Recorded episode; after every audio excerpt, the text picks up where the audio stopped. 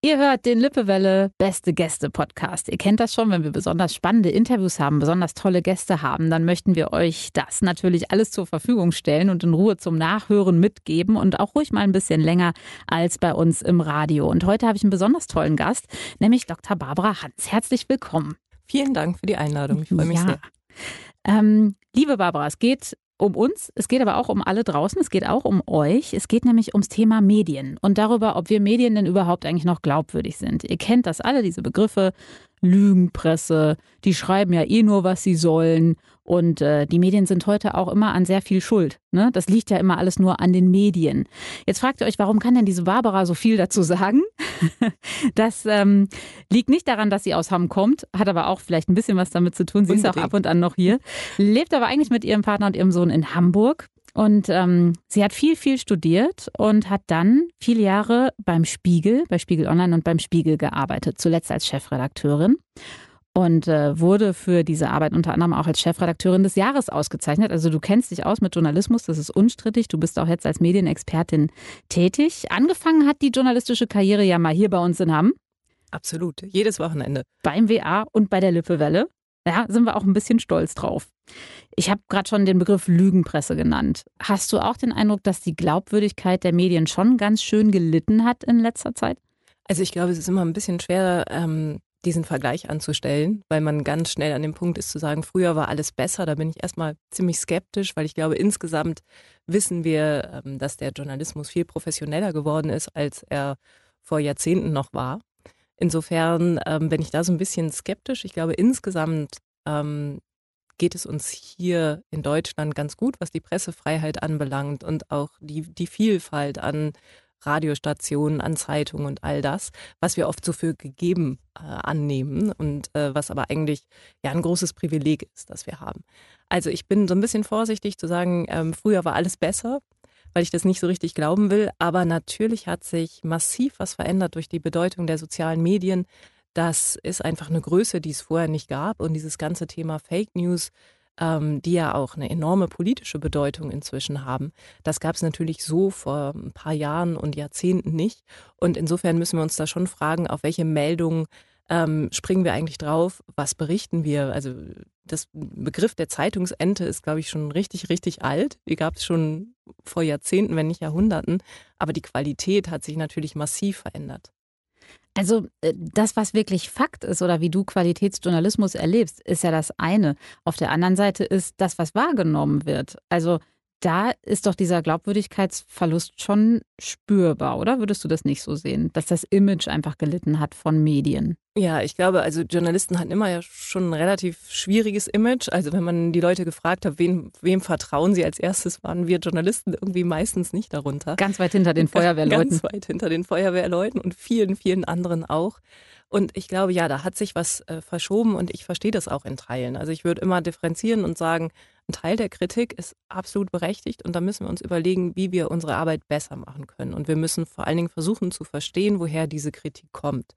Das heißt nicht, dass man irgendwie in äh, Sack und Asche gehen muss sofort, sondern man muss, glaube ich, sehr differenzieren und sagen, ja, wo, wo können wir denn besser werden? Also wo sind wir vielleicht nicht differenziert genug? Wo sind wir vielleicht nicht nah genug dran an den Hörerinnen und Hörern oder Leserinnen und Lesern? Und das muss Ansporn sein und ein Auftrag sein. Und ja, mir begegnet das immer häufiger und mir begegnet es auch immer häufiger in Zusammenhängen, wo ich erstmal nicht damit gerechnet hätte, dass Leute, also im, in, gerade in der äh, Pandemie irgendwie die Idee hatten, ja, wir kriegen wirklich von der Politik gesagt, was wir zu berichten haben was natürlich Quatsch ist. Aber ich frage mich schon, woher diese Idee kommt, dass Politik und Journalismus so nah aneinander rücken.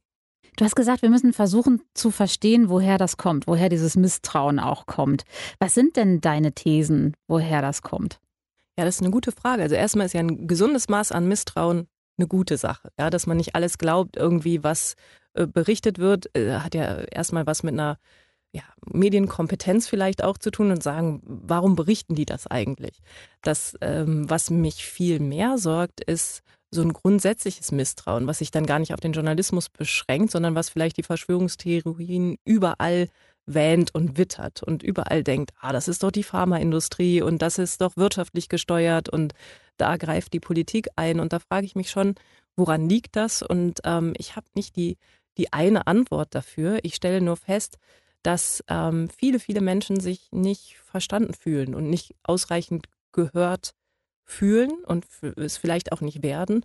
Und dass wir ähm, sehr genau überlegen müssen, was wir in unsere Berichterstattung aufnehmen und ganz, ganz gut reflektieren müssen, welche Themen, welche Meinungen vielleicht nicht ausreichend stattfinden.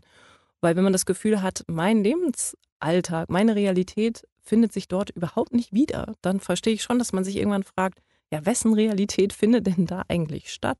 Und wer steuert das? Warum sind die so weit weg von meinem Alltag und meinen Erfahrungen? Hast du da eine Idee, woran das liegen könnte? Also ist das, weil vielleicht auch nicht genug Diversität in den Redaktionen ist? Gibt es da Filterblasen oder woran liegt das? Ja, das glaube ich schon. Also dieses ganze Thema Diversität wird ja oft äh, stark runtergebrochen, aber für mich bedeutet das im Grunde eine Vielfalt an Meinungen und Eindrücken und ähm, es ist ja unsere Aufgabe als Journalistinnen und Journalisten, Realitäten wiederzugeben. Also bewusst im Plural zu sehen, was ist da draußen eigentlich los, auch jenseits meiner eigenen Filterblase. Und ähm, ich glaube, dafür ist es wahnsinnig wichtig, dass wir überlegen, wer arbeitet denn eigentlich in den Redaktionen, wie vielfältig sind wir da aufgestellt und was bekommen wir eigentlich mit. Und ähm, gleichzeitig ist es auch wichtig, dass wir zuhören, dass wir nicht nur senden und schreiben, sondern vor allen Dingen große Ohren haben und hören, was ist denn da draußen los, was beschäftigt die Menschen, was treibt sie um.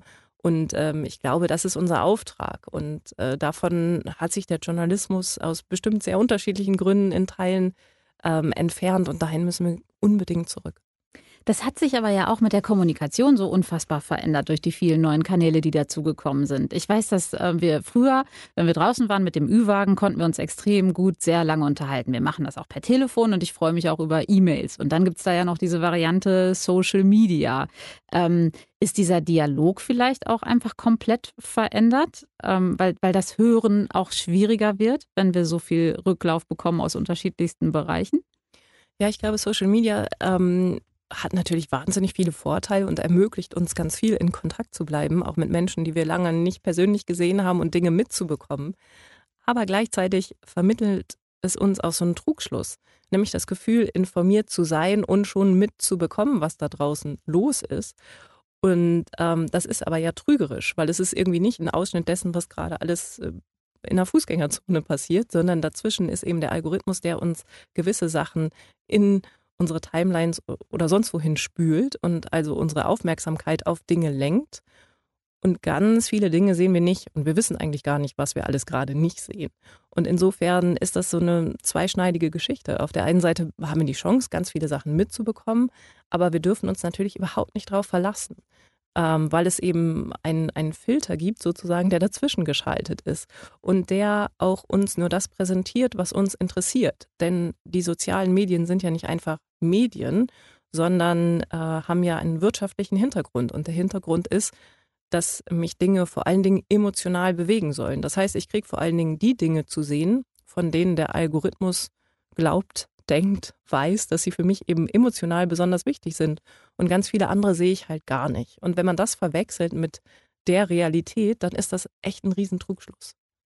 Jetzt haben wir uns ja gerade so ein bisschen diese Konsumseite angeguckt. Also wie ist es, wenn ich das nutze? Es gibt ja noch die andere Seite. Was poste ich denn? Also zum einen, wie beteilige ich mich vielleicht an einer nicht immer gesunden Diskussionskultur? Ich sage das einfach mal so, weil ich das so erlebe. Ähm, und zum anderen auch, was gebe ich von mir alles preis? Was, was heißt für mich denn auf Social Media gut dazustehen? Da, da beobachte ich auch, dass da unheimlich viel passiert. Also wenn du dir jetzt mal unsere Nutzer als, ähm, als Produzenten vorstellst. Ähm, was fällt dir da auf? Was siehst du da für Entwicklungen? Naja, es ist natürlich eine gigantische Selbstdarstellung und Selbstvermarktung. Und ähm, das ist zu einem gewissen Grad, glaube ich, einfach menschlich. Aber das ähm, zeigt natürlich auch, dass wir ganz vieles nicht sehen. Ja, also ähm, und ganz vieles, was auch für unsere Freunde oder so wichtig ist. Also ich finde, da merkt man es immer am besten, wenn man sieht, okay, was, was weiß ich über Social Media über jemanden und was weiß ich tatsächlich über jemanden. Das ist ja klar. Vieles posten wir nicht oder da denken wir, das ist irgendwie kein Anlass. Ähm, und ein schönes Urlaubsbild ist immer irgendwie toll und, und ästhetisch. Und dann weiß ich, ah, er macht gerade da und da Urlaub und hat eine gute Zeit und freue mich irgendwie mit. Aber das Problem ist natürlich, dass ähm, diese, diese Inszenierung des Alltags nie das Ganze ist. Und ich finde, problematisch ist es dann, wenn wir so tun, als ob. Also wenn wir glauben, dass das die ganze Wahrheit ist und nicht mehr hinterfragen, was sehen wir denn eigentlich nicht. Wenn du in dem Zusammenhang mal so auf das ähm, auf das Bildungswesen schaust. Und ähm, also ich mache mir schon um viele Erwachsene Sorgen, die das nutzen, gar keine Frage. Aber wenn ich an, an Kinder, an Jugendliche denke, an Teenager, wenn ich mir vorstelle, wie das für mich persönlich gewesen wäre, wenn ich diese Plattform gehabt hätte und was ich da dann alles wahrscheinlich falsch gemacht hätte, beunruhigt mich das manchmal sehr. Ähm, glaubst du, dass da besondere Gefahren liegen? Ja, absolut, weil es natürlich eine totale ähm, Verführung ist. Ja, du kannst mit einem Filter sofort dein, dein Foto bearbeiten oder was heißt bearbeiten? Jetzt zeigt es dir anders an und dann gibt es diesen Abgleich. Ja, also du du schaffst natürlich ein Bild von dir selbst, was so ist, wie du gerne wärst oder wie alle anderen auch äh, gerne wären oder wie du glaubst, dass du gesehen werden solltest. So, aber das, was du dort schaffst, ist in dem Moment öffentlich und ich habe das Gefühl, dass wir uns viel zu wenig damit beschäftigen, welche Folgen hat das, welche Ursachen hat das, wozu führt das und wie geht man eigentlich verantwortungsvoll damit um. Früher waren die Medien sozusagen das Nadelöhr für die Öffentlichkeit. Und inzwischen kann jeder jederzeit Öffentlichkeit herstellen und die Mechanismen, ähm, die dazu Erfolg verhelfen, sind Emotionalität, sind eine gewisse Art von Ästhetik, sind auch Nacktheit und das hat ja offenbar eine ganz große Verlockung. Und wenn man aber da nicht gescheit darauf vorbereitet wird, dass diese Bilder eben für immer und ewig im Netz sind, ist das ein, ein Riesenproblem. Und ich glaube, dass wir das viel stärker im Schulunterricht äh, mit ansprechen müssten. Diese Art der Medienkompetenz ist wahnsinnig wichtig. Auch die Frage, welche Daten hinterlasse ich wo und sich darüber zumindest Gedanken zu machen. Ich bin niemand, der sagt, ähm, das ist alles irgendwie Teufelszeug. Das ist ein, das wäre realitätsfern, aber um sich zu überlegen, okay, wann ähm, sage ich denn ja, ich erlaube alle Cookies zum Beispiel und wo lade ich welche Fotos hoch, das müsste einfach echt Bestandteil in den Schulen sein, weil ich glaube, dass ähm, Eltern damit zwangsläufig überfordert sind, weil die Entwicklung auch so wahnsinnig schnell ist. Und um das noch hinterherzuschieben, natürlich müsste man auch die Lehrer entsprechend vorbereiten. Da sprichst du, glaube ich, vielen Hammerfamilien, vielen Hammereltern gerade sehr, sehr aus der Seele. Ähm, der eine Aspekt ist ja dieses, wie gehe ich mit mir selbst um? Was mache ich selber damit? Wo, da hat man ja in erster Linie Verantwortung für sich selbst und muss die Konsequenzen tragen. Das andere, finde ich, ist aber, und das würde ich gerne noch mit dir ansprechen, der Umgang mit anderen. Was da passiert. Ähm, weil ich glaube, dass dieser Diskurs auf, auf Social Media, also das, wie die Menschen da miteinander kommunizieren und umgehen, unserer Gesellschaft nicht gut tut. Und manchmal habe ich den Eindruck, dass das, was auf Facebook passiert, äh, so rüberschwappt auf die ins, ins wahre Leben und auf die auf die Straßen und in die Supermarktkassenschlangen dieser Stadt. Ähm, das, was beobachtest du da? Also geht dir das ähnlich? Weil äh, eigentlich brauchen wir doch da noch viel dringender vielleicht ein Regelwerk. Ja, also ich beobachte das auch, dass man äh, natürlich irgendwie wild bepöbelt wird für Nichtigkeiten und dass offenbar das Aggressionspotenzial der Leute wahnsinnig hoch ist. Ob das jetzt nur an den sozialen Medien liegt, da wäre ich ein bisschen vorsichtig, aber klar gibt es da einen Umgang, der uns irgendwie suggeriert, auf der anderen Seite sitzt ja gar kein Mensch, sondern irgendwie eine Maschine, ein Roboter, ein Computer, deshalb kann ich es da ja raushauen. So und ähm, gleichzeitig ja, dadurch, dass die Währung dieser sozialen Medien eben die Emotionen sind, wird das ja auch noch belohnt. Also belohnt durch mehr Sichtbarkeit. Das heißt, je mehr ich auf die Kacke haue, desto mehr Resonanz bekomme ich. Und das ist natürlich eine totale Verzerrung zu ähm, einem normalen, konstruktiven Dialog, der ja nicht daraus besteht, dass man sich für gewöhnlich die ganze Zeit irgendwie anschreit und anpöbelt.